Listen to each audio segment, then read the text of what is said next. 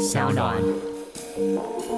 呃，那一年期间，很多人因为我半公开的写日记嘛，然后就有很多女生问我说：“这行里面是不是很危险啊？”然后他们有钱想要赶快赚，就每个人的目标不太一样。然后，但我又觉得随便介绍他们给我的经纪人，我不放心。对，因为。自己本身在业界里面看过很多人被骗的案例，还有很多，因为经纪人跟公关之间薪资是非常不透明的，所以我就后面去找了经纪人，当了大概一年的无薪助理，然后慢慢的开始，呃，有人咨询我，我就说好，那我可以带你去工作，对，那你先跟我说你想要的是什么，那你什么时候要离开，等等的。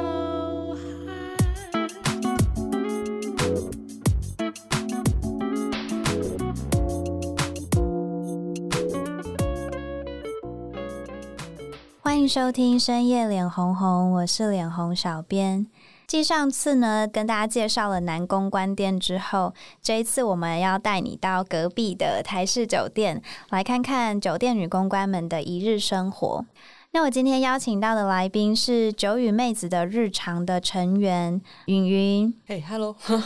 云云是之前有当过女公关，然后现在是酒店经纪人。对对对，嗯，好，还有另外一个来宾是现役的女公关红梅。大家好。我们刚睡醒，刚睡醒，我声音听起来很低。哎、欸，这个是你们平常睡觉的时间？没错，没错。哦，谢谢你们把宝贵时间给脸红红。所以你们是做宵夜场？没有，我们上班的时间大部分是从晚上，应该说五场才会从两点到晚上七点，但是大部分的公关上班时间都是晚上七点之后到隔天凌晨。嗯、那说是上班七个小时，跟大部分都会超时。对对，就是呃，因为这个工作跟计程车一样，就是。你只要坐在客人旁边，你就会开始跳表。那你没有坐在客人旁边，你就是零，就是没有钱的。对，嗯、所以就是会坐下去之后有钱开始跳。然后如果真的一个晚上没有做到，他们就会选择继续等。对，然后想说下一桌有没有客人会点他。嗯，但是可以自己决定上下班的时间吗？通常店家都会是你打卡时间往后推七个小时，就是你的下班时间。嗯，对。但是如果假设你今天都没有上台，走了四五个小时，那有些小姐她们可能会选择放休，就可能她明天后天再来补班这样。啊，所以就可以自己、嗯。对对对，稍微看一下今天业绩怎么样？对，嗯、没错没错。但是它这个规则是这样子的，就是呃，你一个礼拜最少最少上报班两天，嗯、对。但如果你有额外请假，那个额外去另外去算，因为请一天假就是补一天班。对，那如果说你晚上上班时间，你跟店家报的时间是晚上七点好了，你就要固定，就是每次都是晚上七点去上班，不是说今天上七点，我明天可以上两点，或后天可以上十一点。但一定会有人迟到啦，只是还是会希望他们准时来。嗯，对。关于这个上班细节啊，我们等下会再聊更多。嗯、但首先想要先回过头来聊一下，就是当初为什么会成立九与妹子这个团体？嗯，因为你们一路也办了蛮多讲座，然后再聊一些酒店的文化嘛。对，那个时候有想要跟这个社会大众沟通什么事情？我们一开始只是想要在粉丝专业上面发，随便发写日记啊，然后讲一些就是很轻松的东西。但是那时候的出发点也是因为很少人去关心这一个产业的议题，然后我们又是这个产业本身就是从业者，对，然后那时候就觉得说，嗯，应该要来做这件事，而且这个产业里面其实没有。不是像大家想的，就是这么夸张可怕。然后也是有人在这个产业里面工作的很开心的，但是同时也有很多事情是需要人关心的。对，所以我们就觉得应该要把这些事情说出来。所以那时候因为这样子就成立了就与妹仔的日常的粉丝专业，然后那时候就是打日记啊、发绯闻这样子。后来直到有一次福大黑水沟邀请我们去讲社课啊，那也是也是算好玩的性质。对，然后结果讲了一场之后，哇，就好多人，就是甚至有点就爆满。后来我们就开始自主巡回，对，就是从台北中南这样子自己找咖啡厅，跟咖啡厅五五拆，对，然后巡回完之后回到台北，我们就开放大家来邀约我们去演讲，对，嗯、这个算是我们第一场正式活动，然后也开始有一点确立自己的目标。所以云云，你刚刚有提到说，就是这个行业里面有一些是需要社会大众去关心的事情，嗯、你可以分享一下，就是你觉得你观察到目前在性产业当中最需要被改善的状况是什么？嗯、在台湾，我觉得性产业有分好几种。如果在台湾的话，那如果我们单看酒店业，那酒店业里面的状况，其实第一个就是他们的职业风险非常的高，嗯、就是无论是身体上的还是身心上，就是还是心灵上的。对，然后还有一些像是因为跟客人的关系就是互动服务性质比较特别，所以说嗯，身体界限上会比较不好拿捏。对，那公关呃，我觉得女性在就是亚洲社会里面要学会拒绝是一件非常难的事情，更何况在这个产业里面，他们没有办法很直接说“我不要”，我觉得我不舒服。对，他们必须要用很婉转、很令人舒服的方式去跟客人说，就是请你要尊重我之类的。对，然后另外就是回到身体跟心灵层面的话，第一个就是熬夜。喝酒，这个长期以来一定会造成慢性疲劳，然后还有身体上的状况。像我那时候喝了一年的酒，其实胃就喝还差不多了。那之前我们有受访一个报道，叫《谁杀了酒店小姐》？对，嗯、那那个报道里面，其实在主要在讲公关的情绪劳动，因为我们有点像演短剧的演员，每上一个桌就是一场戏。那一天我们可能是要上四到五桌。对，那那个就是我们不断的在切换自己的角色。如果今天遇到一个比较安静的客人，我们可能要去想说怎么样跟他对话才会让他觉得舒服。那如果我们今天要找到嗨桌，我们就要立刻扮演一个就是比较活泼、比较外向的角色。嗯，对。那如果是遇到谈生意很正经的桌，我们就要你要假装你在听，然后事实上你听不懂，但是你还是要假装你在听。对，然后你要整理桌面，让他知道你有在用心等等的，要不停的切换角色。所以当切换角色很频繁的时候，开关会疲乏，会累，然后那些就算你是表现出快乐的情绪也好，过嗨的情绪也好，那东西回到自己的身上，那都还是劳动，就是是会累的。所以说，在酒店业里面的陪侍公关，其实常常有一些会有情绪上的症状，对，然后不管是忧郁症、躁郁症等等的，就是很难分类啦。嗯，对，这些是大部分在酒店里面。需要被关心的东西，对，嗯、那还有一部分是非典型性侵，因为酒店公关你在工作的职场上，你必须要去服务客人，让客人开心，所以其实他有的时候会变成说，以工作的角度来说，你服务好客人，客人开心，你就代表说你工作做得很好。但是可能以自我的点去出发，可能今天你做这些事情，或客人对你做某一些事情的时候，你是不舒服的。所以当酒店公关遇到类似像性侵的事件的时候，其实会很常遇到一个状况是。公关自己本身并不觉得自己被性侵了，他甚至有可能会觉得说：“哦，我今天可能是跟客人合意性交也好，或甚至就是哦，我不是被强奸，我可能在工作。”就是他们会有一点点没有办法分清楚那个工作跟自我之间的界限怎么去拿捏。所以，当他们遇到让自己不舒服或客人不尊重你，甚至到像我们刚刚讲强暴之类的时候，其实他是会很容易混淆的。所以这一部分就是包括像酒店公关被强暴，然后要去告客人，其实都会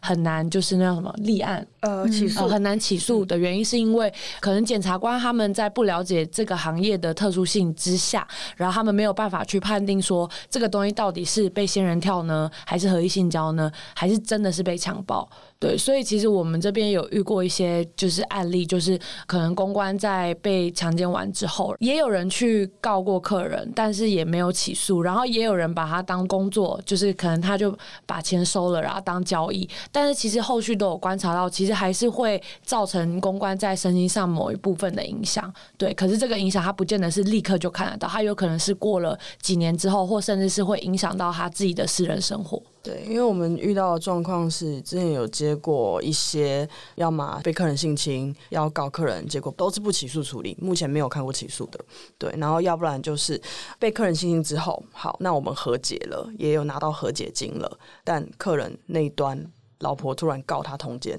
嗯，对，对，所以就是这些都是很需要关心的。又或或者说是可能，OK，小姐把它当做可能一个性交易，但是又会重复的在店家里面看到同样性侵你的那个客人，对，就是那个我觉得在精神上面，其实对小姐来说是一种二度、三度伤害，或甚至是你看到客人用同样的手法去骗其他的小姐，但是你因为自己工作的关系没有办法去阻止，或甚至是在业界去发生，或者去杜绝这个状况的时候，其实我觉得对于小姐来说，其实这部分的心理压力都算蛮大的。嗯，那像你们提到的这类的所谓的职业伤害，他们是有一个求助的管道或互助团体的吗？目前？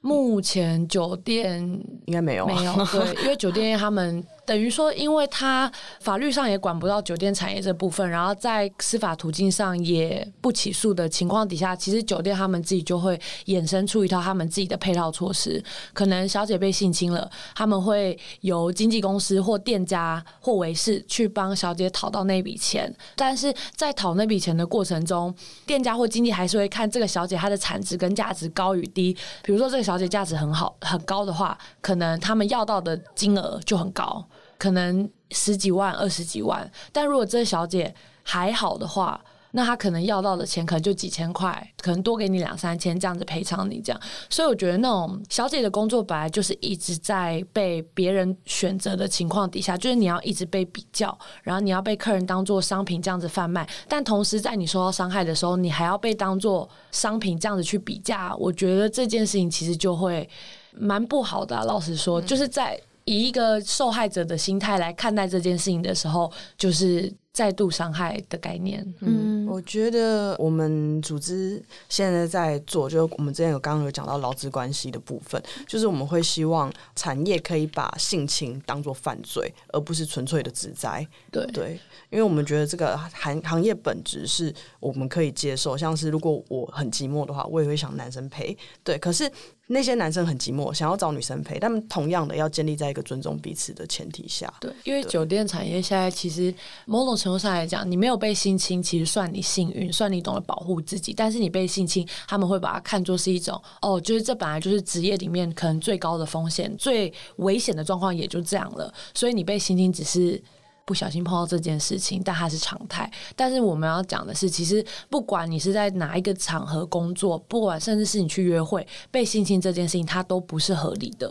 对，它都不应该因为工作的特殊性而被合理化。嗯。所以在过去，你们遇到这样的案例，譬如说云云，你是经纪人，嗯，你会如何去协助这样的受害者？嗯，之前大概就陪，因为应该说我们第一时间已经问公关本身，嗯，就是说你想要走法律途径，还是你想要拿到赔偿金？因为有一些是会对走法律这个感到惧怕。因为很累，然后他可能呃那些信啊会寄回家啊等等的，所以有大部分都是选择我拿钱就好，对。嗯。但是也有几个是选择要走法律的，对，那就其实就是陪他们开庭，对。嗯。然后那时候就是陪他们去法服去咨询，然后开庭，然后帮我们问律师事务所等等的。但是说是这样子啊，但是走到后面不起诉处理，我们也真的只能做得到是陪伴。对，然后呃，我们会有几个机制啊。一个机制是这件事情就是被侵害之后，我们会带他去做健康检查，就是第一时间就是可能一个礼拜内之类的。然后再来就是说带他们去验伤，就是验伤，验伤验伤是一定要，只是你们要不要后续的。要不要报案什么的，那个就是看你们自己。对，然后我们有配合的心理咨询师。对，嗯、所以说如果他经过这件事情之后，心里有一些状况没办法排解的，我们可以介绍给他。然后那个是可以谈，就是价钱是很弹性的。嗯，对，这是我们能做在目前能做的事情。嗯。好，我们这边聊到一些比较严肃的地方，嗯，但是我觉得可能再回过头来聊一下两个人的个人经验好了，嗯。就是当初你是如何决定加入这一行的？当初就是因为我也是十八九岁上来读书，然后那时候也是因为我的学校有读服装设计，所以我们课业非常的重。然后那时候就是一开始也是跟云云一起在那个北医大做那个。PT 这样子，然后那时候就发现一样的状况，就是每天要花很多时间待在办公室，但是同时我又要赶去学校，然后因为学校的课业就是很繁重，就我们作业非常的多，对，所以那时候就是芸芸他先入行了，他就跟我说，哎，就是有个工作，就是时间少少，钱又多，你要不要来这样？对，然后我就去了去了我们第一间店，但我们第一间店它是在条通里面那种比较小间的店家，嗯、然后店家里面它是开放式的包厢，然后轮桌的公台制，然后店里可能会有阿姨啊，然后或姐姐会帮忙这样子，所以那时候刚开始是比较接触条通那边的类似像日式酒店的一个文化这样，然后中间就是我有。休息两年，就是去做服装设计师的助理。对，那后来也是因为服装设计师的助理的工作就是没了，我才又再回酒店。但是后来回去是去台式酒店，就是大家俗称的，就是那种选妃子、一排小姐站给你选的那种店。对，所以其实，在从日式酒店转到台式酒店，其实中间还是。有一个落差，因为它的文化本身就没有那么一样，那么相同。比如说你在日式酒店还会有姐姐啊或阿姨会帮你，嗯、可是，在台式酒店就是你一旦进包厢，就是你跟客人之间两个人的事情，你只能自己帮自己。对，或者说在场有姐妹跟你比较熟，可能可以互相帮忙，但是它主要还是一对一的一个服务这样子。对，那后来就是在台式酒店。待了到现在大概三年多，快四年，所以我的资历是 五年多了吧。我就觉得想做五年多，嗯，也喝太多了吧。然后现在目前就是还继续在酒店就是当职，但是就是计划是明年如果可以的话，毕业就顺便就酒店也不想做，因为其实身体真的喝不下了。嗯，对，了解。那云云。嗯呃，我自己也是，就是刚刚就是前述前半段是一样的，就是呃那时候是要考试，然后也想要创作，嗯、对，然后就觉得哦工时很长，时薪又很，因为那时候才一百一十五块，然后觉得说嗯好要花好多时间，我完全没有其他的时间去做别的事了，所以后来就是朋友介绍，然后我就去日式酒店，对，然后一开始在日式酒店的时候就是很安全，就是相对的安全，因为那家店生意很差。然后，因为我们很年轻，所以那边的姐姐跟阿姨都把我们当宝贝。但是因为日式酒店的薪水又比较少，对，嗯、就是可能你一天日式酒店是销酒为主，所以你一天可能喝的要死要活，你就是顶多就是赚一千多块。那整个这样子下来，就其实就是钱第一个没有很多，然后第二个就是在工时上虽然不长，可是你要喝爆多的酒。对，就是一天那时候最长的是半支 whisky 起跳，然后后来就觉得说，嗯，不行，我要存更多的钱，因为我想要做创作，对，这是我的一个目标。那创作很贵，对，好，那后来我就选择了另外一种方法，我就上网找经纪人，从台式的酒店经济，从下午两点上班上到晚上八点，然后八点就是都那个东西要设门禁，对，从台式酒店下班之后再回到阿姨的店。然后再上到凌晨两点，就是可能一周一周就这样一直这样上班，几乎是一到五。对，我工作大概两年多，然后休息了一年之后，呃，那一年期间很多人因为我半公开在写日记嘛，嗯、对，然后就有很多女生问我说，这行里面是不是很危险啊？然后他们有钱想要赶快还，然后想要钱有钱想要赶快赚，就每个人的目标不太一样。然后，但我又觉得随便介绍他们给我的经纪人，我不放心，对，因为。自己本身在业界里面看过很多人被骗的案例，还有很多，因为经纪人跟公关之间薪资是非常不透明的，公关不会知道店家实际给的数字是多少，也不会晓得经纪人给你的那个数字是不是经纪人本身是不是赚很多，或者是赚很少之类的，非常不透明，所以我不太放心介绍他们进去，所以我就后面去找了经纪人当了大概一年的无薪助理，然后慢慢的开始呃有人咨询我，我就说好，那我可以带你去工作，对，那你先。跟我说你想要的是什么，那你什么时候要离开等等的，对啊，因为大部分的公关是要在经纪公司有一些是要签合约的，但那张合约签下去就很麻烦，所以我会跟他们讲说，你来找我上班不用签约。但是你不找我上班也没关系，你去找别人的话，你要去注意什么事？觉得人家跟你讲说上班当在玩，不要相信他；上班不用喝酒，也不要相信；上班无情色，你也不要相信，因为情色怎么定义，那个是很个人的事情。然后还有不要签约啊，然后薪水你要注意啊，现在的行情价是多少？你不要去白白的领了那个人家给你超低的薪水，嗯，对，等等的。所以你们两位都是当初为了想要更快实现自己的梦想，所以想要用一个比较快速的。方式存钱进到这个行业，嗯、那你们当初进来之前跟进来之后的想象有落差吗？还有面试的过程啊之类的，可以分享一下。我先讲我的好了。其实，因为我在我高中以前是非常没有自信的，我以为男生都觉得我很丑。然后，因为实际实际上在学校里面的社交状况也是很不好，就是男生都觉得我很丑啊，或者是说你太 man，然后或者是说就是男人婆，对，等等的。所以我一直都对自己外表很没有自信。但是呢，就是为什么我会这么关心这个行业，还有为什么这么想要倡议，也是因为我在这个行业里面找到自信。对，我在这个行业里面，我有正当理由去打扮。对，因为我的打扮就是为了工作，那工作又是一直以来都是我生活重心，一个非常大的动力，不管它是什么工作。对，所以这个工作让我正当打扮，然后可以表现出相对柔软的那面去应对男性。而且这件事情也是我的工作，不会像是我其他的工作在职场上，就是要跟男生说那个不要，这个不要，就是要很硬派。对，所以这个工作让我有柔软的机会，然后让我有可以打扮自己漂亮的机会。对，然后确实在职场上的男性也把我当做女孩子看待。就是他们对我温柔，然后可以就是需要被珍惜跟保护的一个角色，所以在这个过程中，我其实是有得到自信跟温暖的。对，所以我其实很喜欢这个行业。嗯，对。那可是刚刚红梅有提到说，就是里面的女公关们可能会有一个被挑选，嗯、然后指引你的外貌去决定你的价钱的这个制度，嗯、你是可以适应的吗？其实我适应的蛮好的，对，因为我。第一个礼拜，因为我那时候是刚入行的时候比较胖，第一个礼拜几乎是一个礼拜三天，有两天没有被挑中，就是都是零。对，嗯、但是我就觉得说，哦，这已经是过渡期，过渡期，对，不知道为什么就很勇敢，不知道在干嘛。但是呢，因为我我曾经去仔细思考这件事情，好，就是我可不可以被当做商品？就是我自己可不可以自我认同是商品？那我自己是觉得可以的，对，我可以认同我自己。我贩卖的是什么？我今天贩卖的是外在也好，我贩卖的是谈吐也好，贩卖的是感情也好，对，那都是客人需要的，所以我可以认同，我可以去贩卖。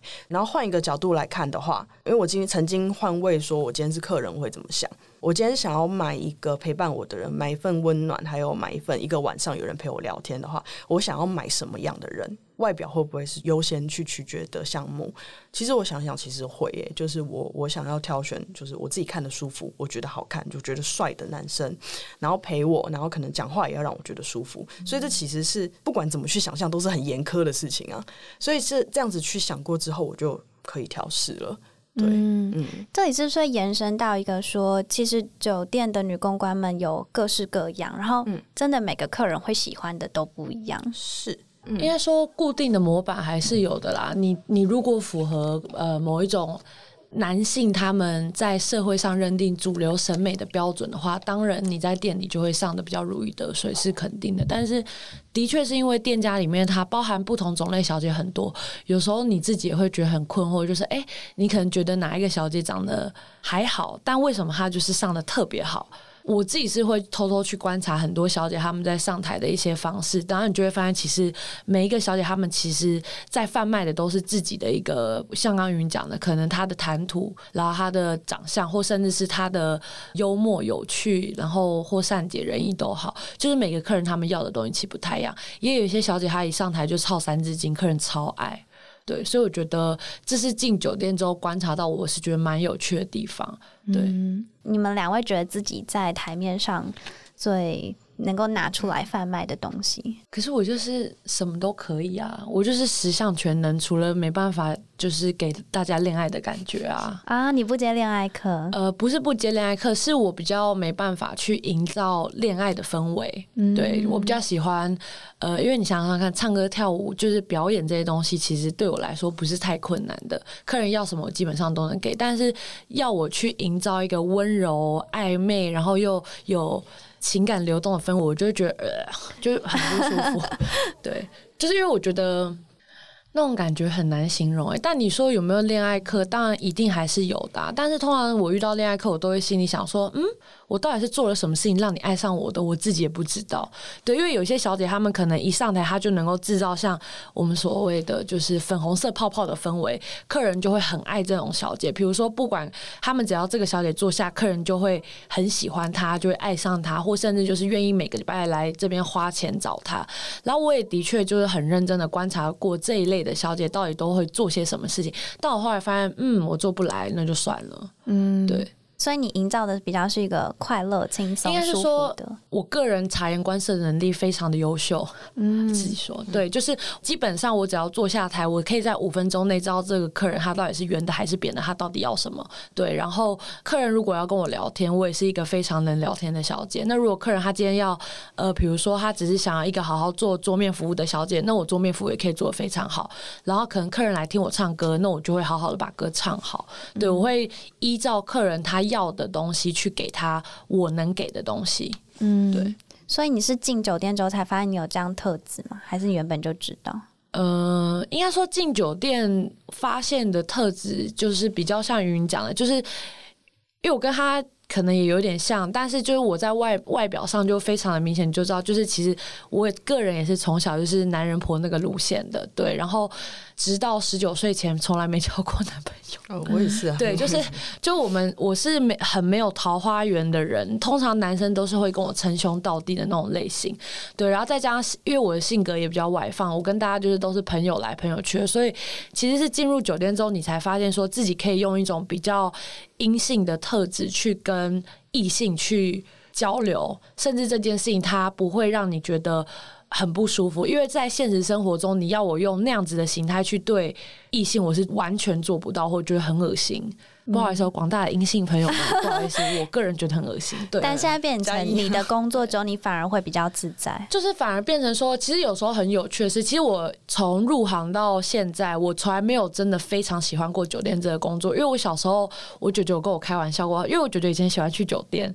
然后他就会说，他说，哎、欸，他说美美，我带你，他说我带你去酒店做小姐，走，我们去中国城。然后，所以我小时候对酒店小姐印象其实不是那么好的。我对他第一印象就是，哦，他酒店小姐就是一群。很妖艳的女性，然后会破坏家庭。我我是这个印象，因为我舅舅他们家就因为我舅舅常上酒店，常常会有家庭纠纷，那我就看在眼里嘛，我就觉得嗯，他们应该都是破坏别人家庭的一群妖艳的女性。对，然后等到自己长大，就是做了酒店，我才发现啊，好像不是这样诶、就我好像误会那些姐姐们了。对，就是，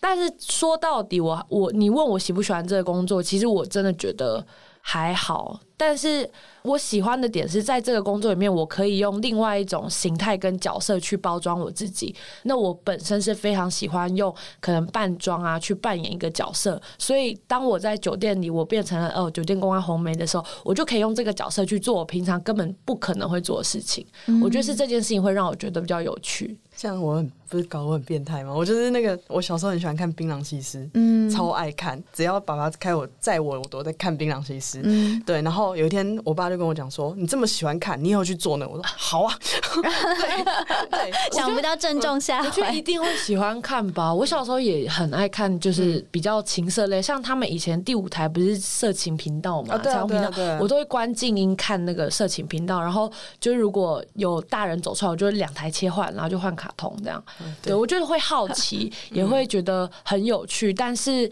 因为可能社会上的一些。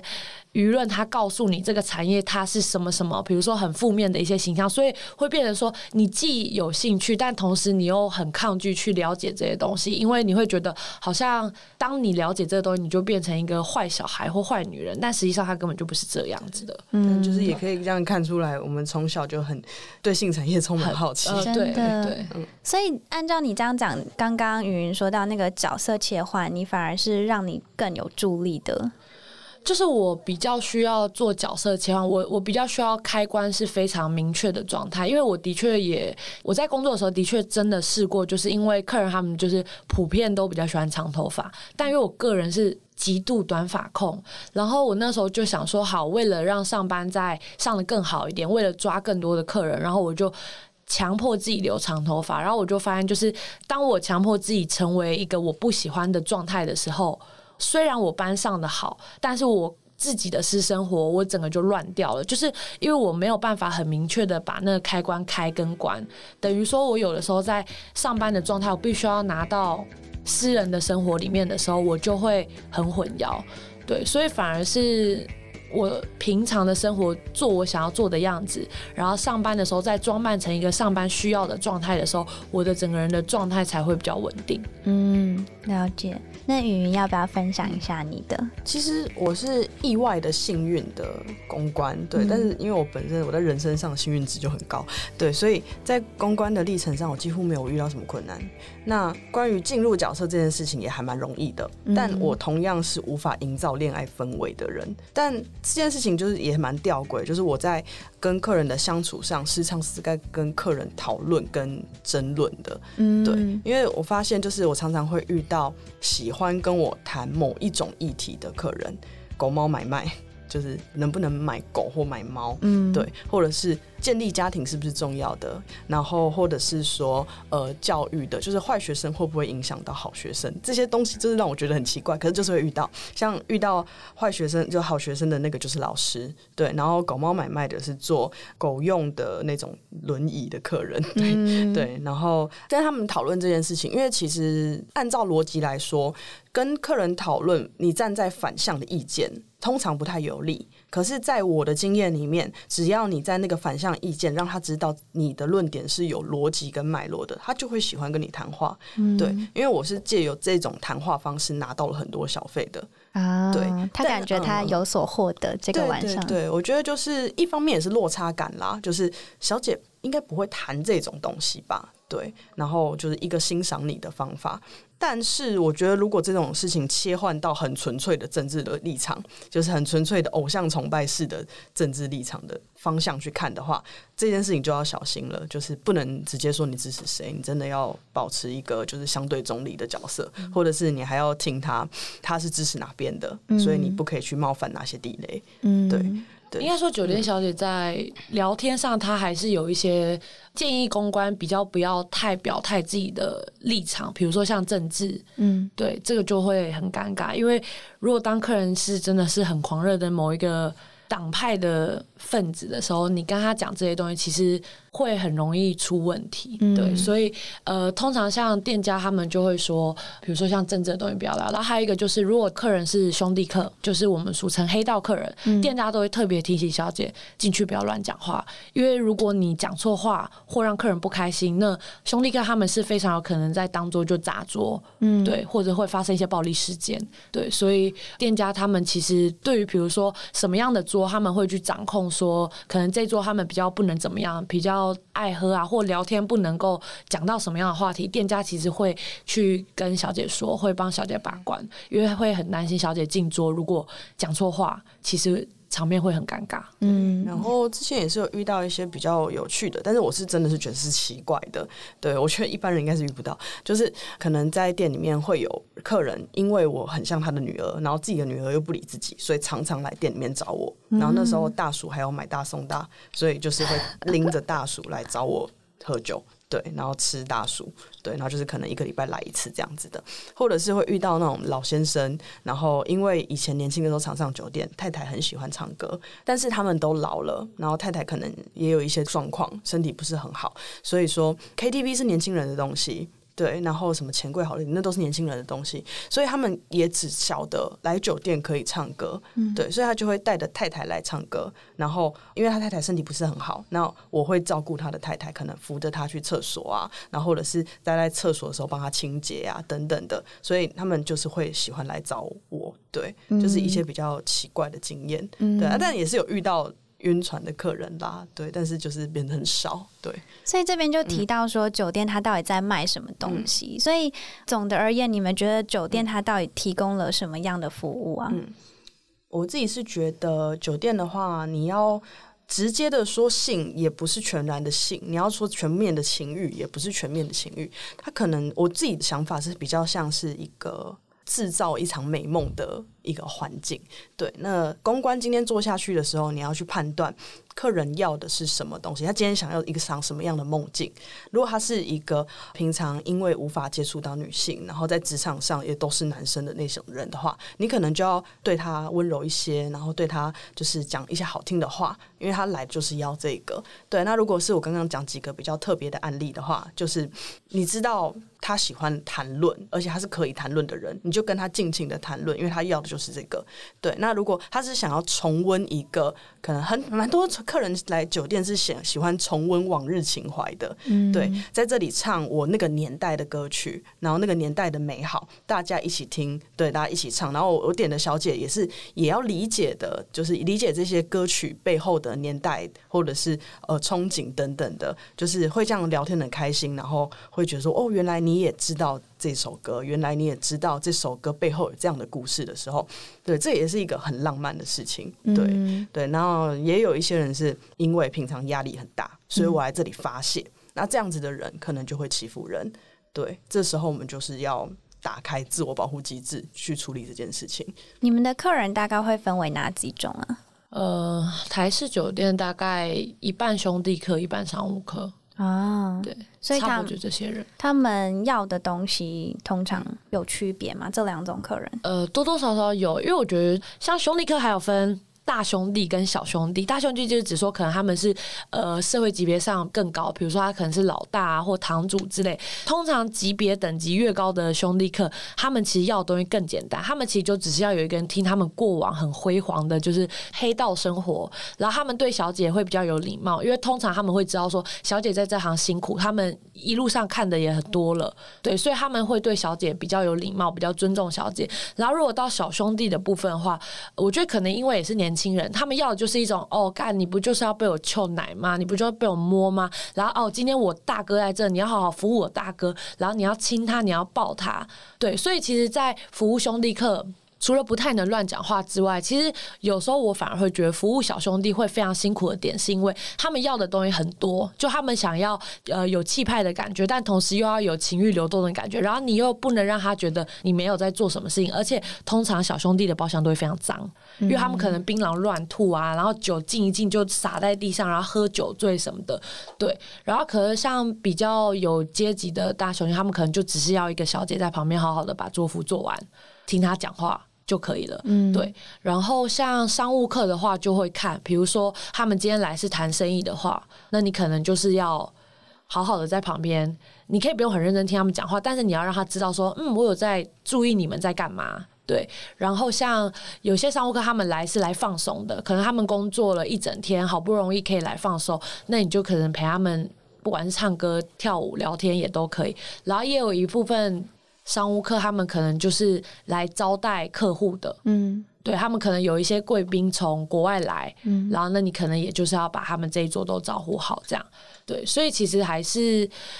应该说，这两种客人，他们其实要的东西还是有一些部分重叠到，但是就是如果大方向要区分的话，我们就会分成兄弟客跟商务客，然后也会有一些呃散客，比如说像大学生啊、外国客啊什么的，也是有，但他们的比例就不高。嗯，对。那我们可以来聊一下恋爱客吗？我觉得这个可以大范围的聊一下，就是如果是说现在我是经纪人的话，我会觉得我不希望公关跟客人谈恋爱，嗯，对啊，也是真的有公关跟客人谈恋爱，然后结婚去了，对，也是有这种的，啊、对，但是它其实还是偏少的，嗯，然后可能说是我们公司的公关，可能就是都比较年轻，第二个。同温层跟去酒店消费的客人离太远了，嗯、所以说，当你在这个酒场上跟客人谈恋爱了，你们在生活的相处上可能会遇到非常多的问题。因为其实，在酒店里面是一个非常容易晕船的环境。那那个原因是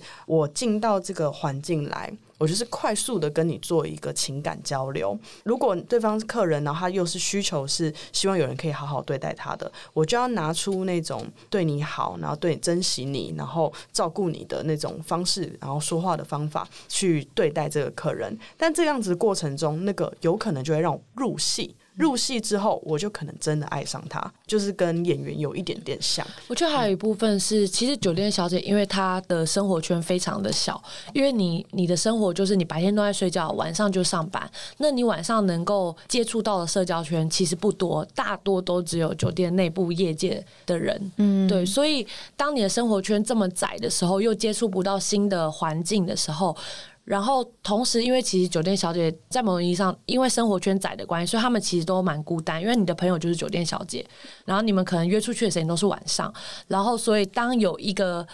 客人或有一个男人，他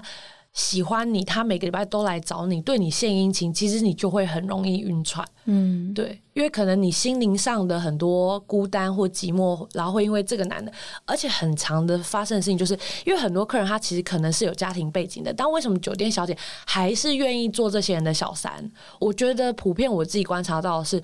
就是真的就是孤单，嗯，他们孤单到可能当有一个人对他们这样子去献殷勤或对他温柔的时候，他们也宁愿做小三，但他们也想要有一种就是被满足的感觉。然后像刚刚云讲的，为什么会不建议公关小姐跟客人谈恋爱？还有一个原因是我自己觉得，就是因为他会很容易让你分不清楚你在工作还是在私人生活。因为当你在酒店里面看得到你男朋友，然后你在私人生活里面的时候也看得到你男朋友的时候，你就会很容易混淆，说那我现在到底是在上班，还是在一般我自己在过生活的状态？私下的生活。对，就是私下跟工作会分得很不开。然后，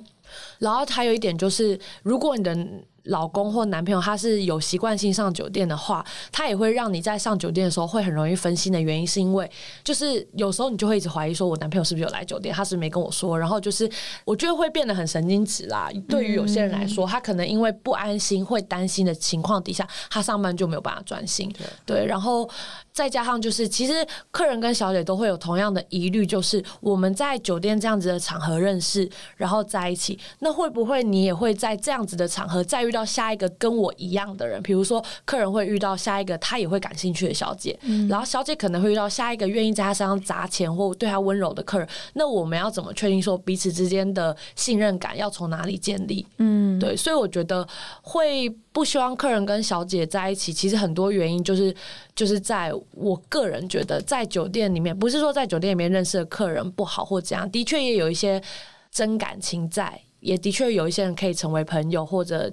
老公，但我觉得那都是很少的情况底下，因为你们在认识的场合，它其实就是一个买卖，嗯，它就是一个你跟客人之间就是有利益交流，所以我觉得那样子的一开始认识的方式，你要再去后面建立比较有信任感或比较真心交流的这个部分，我觉得他多多少少都还是会因为。利益这件事情会有一些拉扯。嗯，我觉得就是我会建议公关，因为有公关有几个公关是跟我说，呃，他们喜欢上客人了，那怎么办？那我其实会建议他们说，不要快。你要很慢很慢，因为你们在这个行业里面上班的时间，你就是把你的时间留给了工作。那那个工作你就是必须要演出那一个样子。对，那客人就是你喜欢上的那个人，要跟你相处，那就是要买你的时间跟你相处。对，那这样讲很现实，可是就是你花多少钱买那个时间跟他相处，那就是培养信任跟培养感情的开始。所以以结果论看，是看。客人花了多少钱？但是在过程看是他愿意花多少时间。嗯，对。刚刚是不是有提到之前有一个客人是后来变成男朋友？哦，对。这一段可以聊吗？就像刚刚前面讲的嘛，人是很容易孤单寂寞的。简单来说，就是我就是在刚入行的时候，有非常非常喜欢过一个客人，就是喜欢到是我在追那个客人。对，然后也。也曾经有因为追那个客人，在店里面发生过一些比较没有什么职业道德的事情，对。然后后来是交的第一个酒店男友，是因为他是一个很好的人，即使到现在他也是个好人，对。然后他就是。商务课，那他一开始就是看到我的时候，其实他应该也是觉得我看起来很怪吧，因为我身上的刺青比较特别，对，所以他也觉得蛮有兴趣。那他后来就是认识我完之后，他每个礼拜都会来酒店，就是他可以从晚上八点做到早上七点。就是，而且这中间他也没有要干嘛，他就是跟我聊天，我们就聊十几个小时这样。然后他就是每个班都这样子。那后面就是因为相处了一阵子，然后也就是也觉得说他人还不错，然后就在一起。但是的确因为生活圈的关系，就是。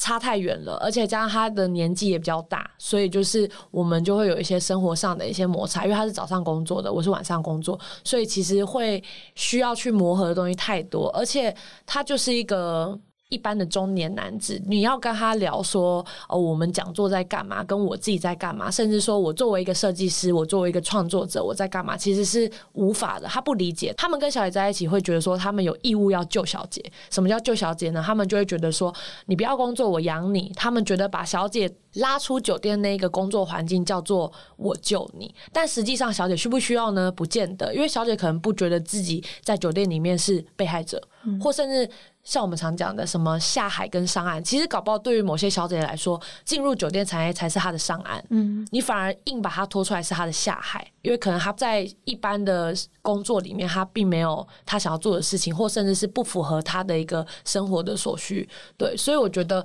其实就是各种情绪下，到最后就导致两个人关系破裂。嗯，对，当然也有一些其他原因啦。对，但就。那个好像也不用太深入的谈，对。然后后来在第二个酒店男友，是因为他就是接续着我跟我男朋友就是分手完之后，然后他又是后来认识了客人。那因为那个男的品性有点问题啦，所以后来也就都分手了。对。然后在那两段三段那样算三段完之后，我就是痛定思痛，就是整个人就变得非常的清楚，为什么不要跟客人谈恋爱。的原因就很明显了，嗯，就是你刚刚有提到的那一些吗？对，就是生活圈太远，然后会混淆你上班跟下班的情绪，然后甚至是这些男人在跟你在一起的时候，可能你们就已经不是一个平等的出发点了。因为其实你说要谈恋爱、谈关系，其实我觉得两个人之间的关系能不能够对等跟互相尊重很重要。但是因为很多的酒店的客人，他们会用一种可能他们会认为小姐在社会上是比较。属于比较低阶层的，所以我们是弱势，他们要救弱势的一种英雄的心态来跟小姐在一起，但这件事情就会导致说，在关系里面就会很容易出现很多问题。嗯，对。所以如果聊到感情的话，因为你们遇过很多男人嘛，你们有因为就是入行之后比较懂得看吗？就是比较懂得看。男人的样子啊，在 在情场上变高手，没有没有，应该是说，呃，因为入行的关系，你比较看得清楚人性这个东西，它到底可以有多复杂。嗯，对，就你比较看得清楚人性这些，但我觉得某一种程度上来讲，也因为入行很久，你看了很多东西，其实我觉得对人会有一种根本上的不信任，尤其是男性。对，就是会有一点点在跟男性在交涉的时候会有一点害怕，而且有的时候就会很有趣的，就是当你看到路上的路人啊，比如说一个爸爸牵着小孩，你就突然想到，嗯，这个家伙在酒店的样子大概是那个样子吧，就会我自己个人是就会对于人他们私底下的状态，我就会多了更多想象，就是不太会再单纯的因为人表现出来的状态就认定说他是怎么样的人，因为其实你在酒店可以观察到一个。很有趣的现象就是，很多人到酒店，大家都会说哦，来酒店都是假的，什么东西都是假。但我觉得这不是，反而有的时候你在酒店看到的人，才是他最真实的欲望。他想要成为怎么样的人，怎么对待别人，有可能在酒店里面，那才是他真正的状态。可能他在现实生活，他要做一个好爸爸、好丈夫，然后一个好的上司、一个老板，那他没有办法就是随心所欲的做自己想要做的事情，反而到酒店。他可以就是大肆喧哗、大吵大闹，然后把他所有的可能情绪都丢给这个环境的时候，你才能看到一个人很真实的样貌。还有一点很有趣，因为我我常常会做外国课，因为我会讲外文，然后也可以从不同国家的客人看得出每一个国家的，就是民族性的状态，嗯，对，就会觉得很有趣。然后像。因为我也是属于非典型公关的部分，所以我很常会接到非常非常奇怪的客人，是我们自己一些朋友都会聊。然后我的有些经历就是，是不是甚至他们听到都会想哈，很怪，真的很怪。要不要讲一个？哦，好、呃，有一个客人，他是一个老人家，然后他之前在业界是做记者的，一个算蛮资深的记者，然后他退休了。然后那时候，因为他是 one by 的客人，one by 就是只说一个人来酒店的客人，嗯，对。然后通常小姐其实会有点担心 one by 的客人，原因是因为一对一两个人在包厢，如果你不懂得怎么应对进退，跟客人之间就是不管是聊天或炒热气氛也好，其实非常容易尴尬，所以小姐。不太喜欢做 one by 的客人，还有一点就是 one by 的客人通常有怪癖的居多，对，可能他有一些洁癖啊，或精神上的一些怪癖，对。那我那时候遇到那个客人是，也很多小姐都拒绝看他的台，我就觉得好奇怪哦，就是他不就是一个老人家，我一开始以为他的个性可能是很机车，我坐下来的时候，他的确也是有刁难我，但我都想说算了。然后到最后我才发现，为什么小姐不喜欢做他，因为他有一个怪癖，就是他喜欢把他的衣服拉起来。然后他喜欢小姐帮他撩奶头。嗯，就是把他就是奶头这样绕一圈，然后这样身体这样绕一圈，他就会很舒服，然后他也不会碰你，也不会对你不礼貌，也不会逼你喝酒。他就是可能尿尿尿尿个五分钟十分钟，他就会想说好来唱首歌吧。然后可能在一个小时过后，他再帮他尿一下这样。然后我就觉得干这客人超酷的。他后来也再来找过我好多次，然后我跟他也有约出去吃过饭。然后最有趣的就是我跟他出去吃饭的时候，他就是一个很正常的老人家。他也送了我一本书，因为他很喜欢看书。然后我们在对谈的过程中，就你也知道他这个人就是懂很多东西，他就只是需要有人帮他尿尿奶头而已。然后他讲的另一个脓包是我一个也是很熟的，可能他是兄弟客，他人也很好，他是也算蛮尊重小姐的客人，他甚至是那种要跟我拉鸡，他都会先跟我说，不好意思，我可以跟你拉鸡吗？我就说哦好啊，对他才会说哦好好好，然后这样。然后有一次是他把我拉进厕所，因为客人跟小姐不能进厕所，因为行政会担心说你们进去在干嘛。对，他们会担心小姐的安危，嗯、然后所以他那一次就把我拉进去。可是因为我认识他很久，我想说怎么一直把我拉进去，是要被强奸了吗？我就会有点紧张。然后他就说：“你快跟我进来。”我就说我不能跟你进去，但他就是一直把我拉进去。然后我想说好吧，算了，我就不把门锁起来。我想说有事我就要跑。就我一进去的时候，他就拿了一支竹签给我。我说怎么了？他就说我嘴巴里长了一个大脓包，很痛，赶快把我戳破。然后我就。我就说好，然后我就真的帮他戳破，戳破完之后，他说：“哎、谢谢你，先出去。”然后后来是行政，就是在下台完之后，他就问我说：“他说你怎么跟客人进厕所？”然后我说：“哦，客人嘴巴长脓包，叫我戳破。”行政 行政听到他就是也不知道该不该骂，因为他自己也觉得很荒谬，可能也没听过。然后我就觉得，就天哪，怎么都有一些很奇怪的事情发生？真的，嗯、对。但反而好像这些还比较轻松一点呢。应该说对我来说比较轻松的原因，是因为我本来就很喜欢有趣的怪人。嗯、但可能对于其他小孩来说，这些事情已经超出他们的理解范围，他们会觉得这件事情很可怕，这个客人很怪。嗯、但对我来说，他们的怪。恰好是他们最可爱的地方，嗯，对。所以总体而言，你们觉得进到这个行业，让你们最有成就感的东西会是什么？如果是以公关来说的话，我最有成就感的事情是，算是感动到客人。对、嗯、对，就是怎么讲？因为我一直的路线就是那种温情，然后还有就是有建设性的在谈东西。我从来不跳舞。从来不搞嗨的东西，嗯，对，就算大家都开始跳舞了，我还是在那边这样子，对，我就是这么讨人厌，对，对，精神上的陪伴，嗯，对对对，是类似那样子的东西，对，所以就是如果说客人今天因为我付出的某一种。呃，贴心，然后温暖等等的，他们的表情等等，那是很明显。那个还有那个当下的氛围，那个不是他会用一句话去讲，也不是他会真的很赞赏你的。你就是从他的表情去看他今天是不是开心。嗯、对，然后他是开心的话，他会非常的明显。所以感动到客人，同时也会感动到自己。对，那个是我最好的成就感，因为我自己本身，因为我很利他主义的人，就是。嗯别人因为我变得好，我就会非常的开心。嗯，对，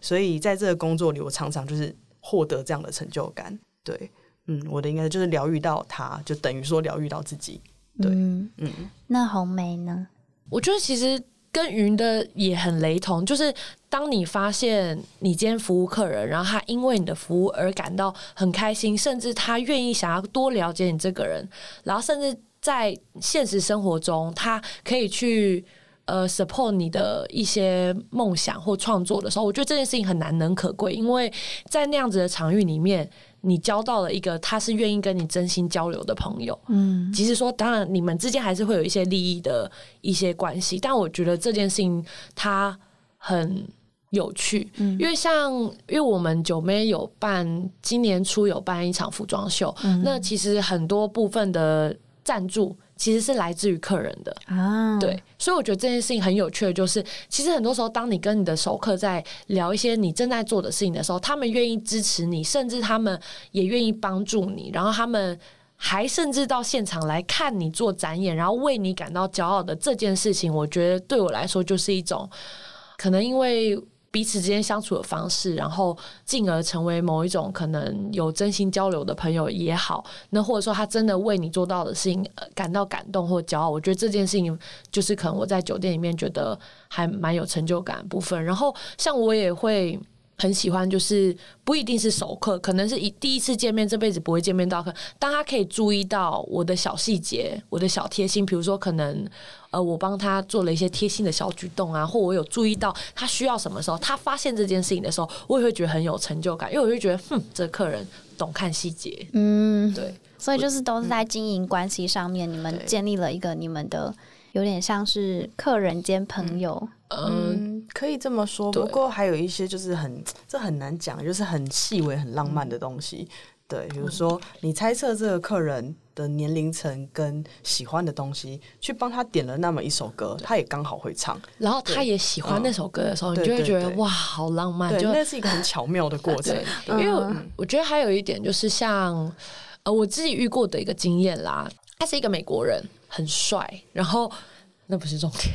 然后反正重点是台湾的厂商邀请他到酒店，因为他算是老板这样，然后他就蛮喜欢我的，然后他后来就是说他买我的时间出去，他想要让我多赚钱，他并没有想要跟我干嘛，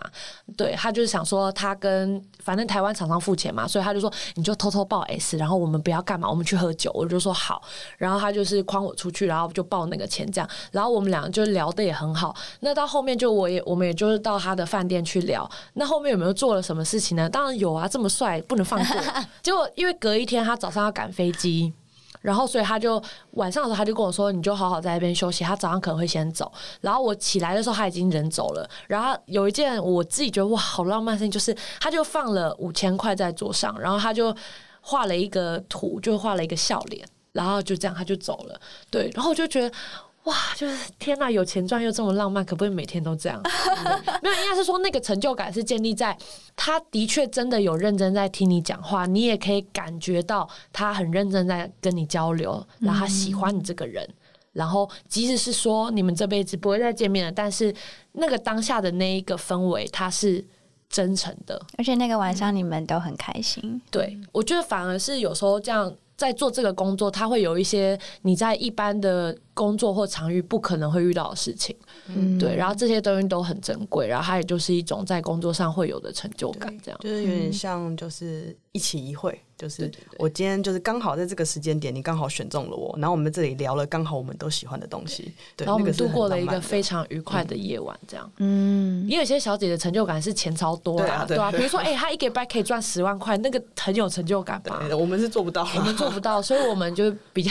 比较讲求人跟人浪漫一点的，对。哎、欸，但这个我就想要聊一下，因为大家讲到酒店女公关，可能会提到说，呃，进来可能钱很快，所以就比较容易迷失自己的方向。嗯、但是两位其实当初进来的时候都是有设定一个目标的嘛？嗯。那目前的话，你们觉得差不多到什么阶段了？哦，我觉得目标现在好像跟我的职业结合了，对，对，就是目标变得很明确。应该是说，刚开始我个人刚开始入这行的时候，只是打工啦，因为我我毕竟还有学校要去做，然后反而就是。应该说，我们是一路走来，九妹成立到现在，一路不知道为什么，我们就慢慢被推进到现在的状况。然后现在的状况就比较像是我们的工作结合我们的专业，然后同时又可以创作，对，所以它就变成说，以我个人的观点是，它其实是越走目标越明显，而不是在一开始就把目标设定好。对，因为如果照我一开始我会想说，可能赚个一年我就要去做服装设计师，哎，结果不小心做了五年，